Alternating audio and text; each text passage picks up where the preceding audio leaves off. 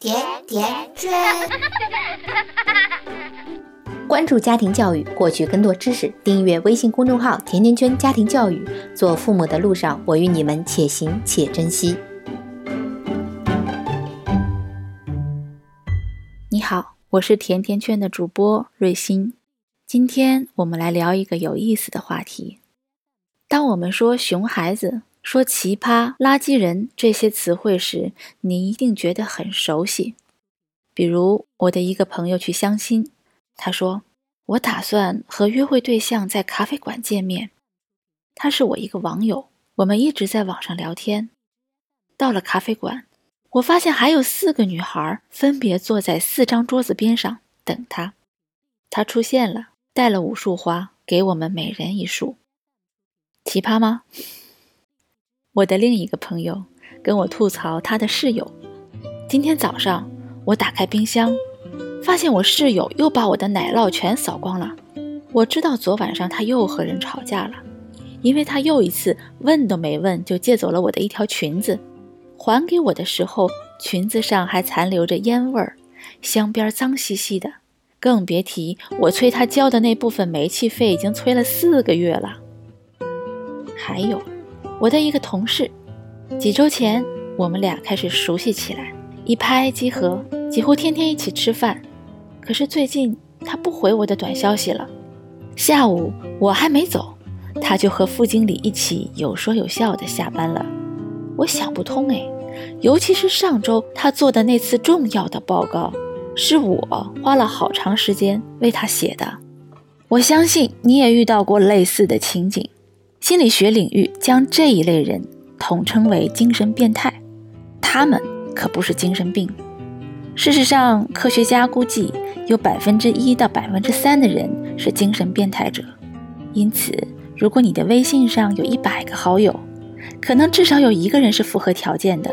这听起来让人好害怕呀！可事实也的确如此。不过，心理学家也开始认识到。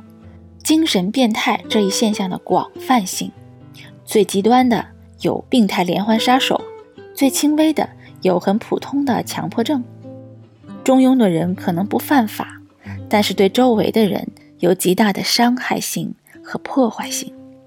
他们可不总是一手举着血淋淋的刀，一手提着割断的人头四处晃悠，他们比这种情况微妙得多。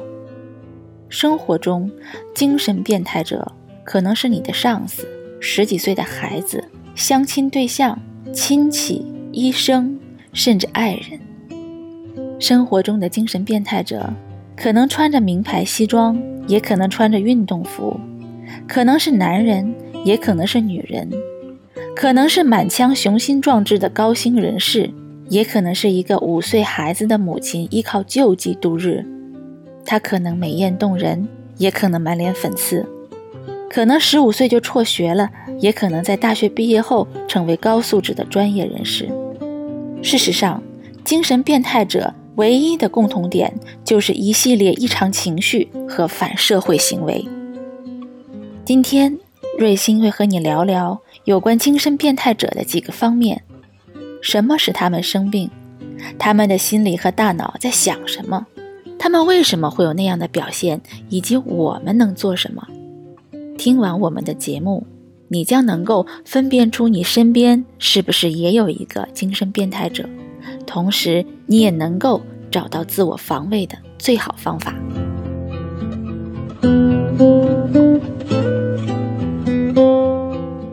先听一个故事。我第一次采访的精神变态者是他。我是一个犯罪心理学家，有着自己经营的诊所，和我的心理学家和精神治疗团队在一起，为各种社会机构、健康机构、刑事审判机构工作，鉴定那些可能对自己和他人造成一定威胁的人。这些机构对我们的鉴定工作很信任。我曾经在一个安全保障下治疗过精神失常的罪犯。也在高度设防的监狱里和囚犯待过，还和社区里有着高风险的人接触过，有过在刑事法庭和民事法庭个案工作的经历。从商店窃贼到连环施暴者，他们都是我的工作对象。在我的工作生涯中，我碰到过最臭名昭著的精神变态犯罪者。我也认识到，他们中有些人是多么老于世故，又富于魅力。曾经在一间高度设防的监狱里，我访问过一个精神变态者。我得走过好几扇厚实的铁门才能见到他，而且在采访的房间里安置了几个应急按钮。有任何危急情况，只要一按，外面的警察就会冲进来拯救我。他犯了什么罪呢？因为五块钱，他和奶奶发生了争吵，结果他将他奶奶捅死了，因此被判了无期徒刑。那么这样一个人，他究竟犯了什么罪呢？他因为五块钱和奶奶发生了争吵，结果将他的奶奶捅死了。因此被判了无期徒刑。之前听狱警说，他在服监期间，他让其他的罪犯给他端茶送水，并重新布置了监狱里陈设简陋的房间，使他看上去舒服一些。他还随身携带一个笔记本，里面记载着他认为有用的讨论话题。这是第一个危险信号，警告我他的精神变态倾向。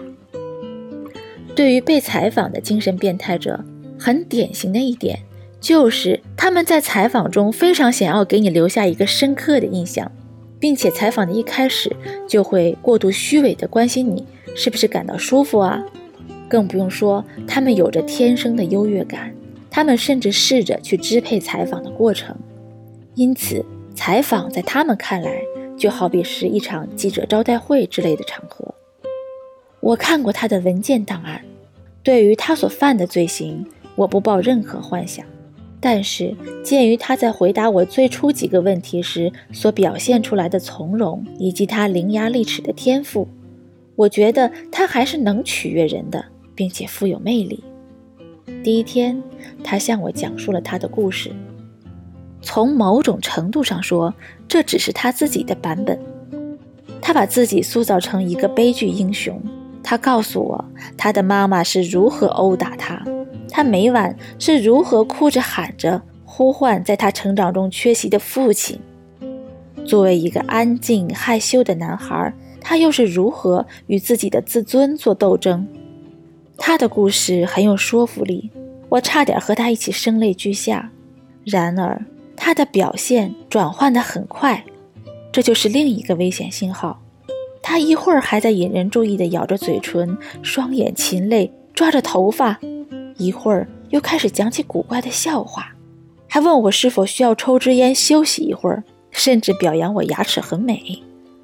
当我问起他犯罪行为时，他告诉我，他一直和七十三岁的奶奶居住在一起。由于发脾气，就用厨刀不锋利的一端捅了自己的祖母。他认为很有可能是祖母受到他反常脾气的惊吓，加上本来他身体很虚弱，所以就导致了他的死亡，和他对其造成的身体伤害无关。可是犯罪记录本上写着，他祖母身上有十七刀致命的伤害，十七刀。他说，自从进了监狱，他就开始反攻自省，感到内疚。但当我要求他详细说明这种悔恨的感觉时，他却突然说不出来话了。这是第四个危险信号。被监禁的时候，他没有机会接受任何治疗，但他却发现，在他攻击他奶奶的时候，奶奶的叫喊声勾起了他一些创伤经历。他从此原谅了他妈妈对儿时自己的施暴。也原谅了他奶奶无意勾起他被虐待的记忆，这让我觉得现在进展得很好。在第二天的采访中，我指出了他对生活的描述和档案中记载的信息存在着明显的不一致。然而，他一点儿也不惊慌，并称他的记忆中存在着一些意识缺失和断层，这是第五个危险信号。他继续轻而易举地回忆起他曾经有过严重的盗窃行为，多次骗取过他人钱财，闹过顽童的恶作剧，比如抓住邻居的猫并折磨他们。你看，这又是一个信号。所以，当我们听说有人在虐猫的时候，我们异常紧张，因为这个信息就是传递这个人可能是精神变态者的一个信号。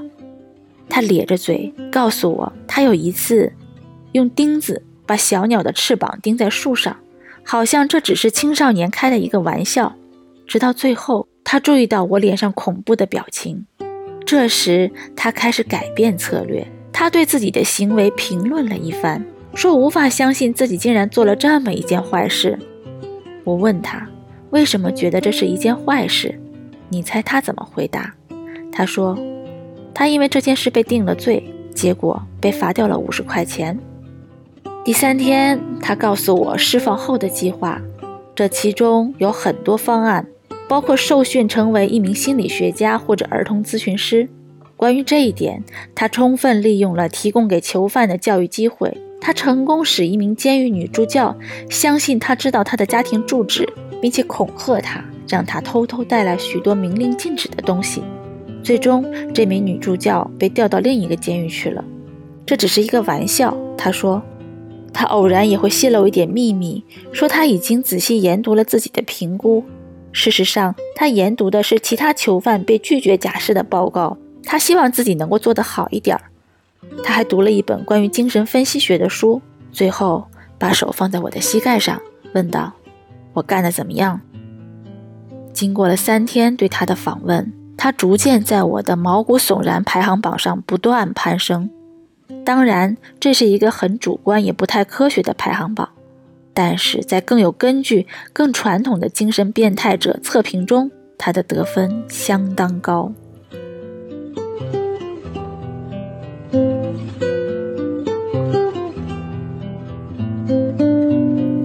那么，到底什么样的人是精神变态者呢？我们明天再聊。